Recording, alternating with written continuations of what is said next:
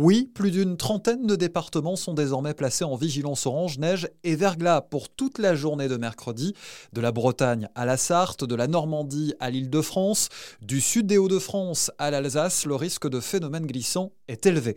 Sur la durée totale de l'épisode, on attend entre 2 et 5 cm de neige, jusqu'à 10 cm au sol, très ponctuellement, notamment sur la partie nord de cette grande zone placée en vigilance orange. Plus au sud, notamment entre le Morbihan, l'Eure-et-Loire, le Loiret jusqu'au territoire de Belfort. Ce sont davantage les pluies verglaçantes qui inquiètent, les températures étant positives par moment en altitude. C'est de la pluie qui devrait tomber dans ces secteurs, mais sur des sols encore gelés.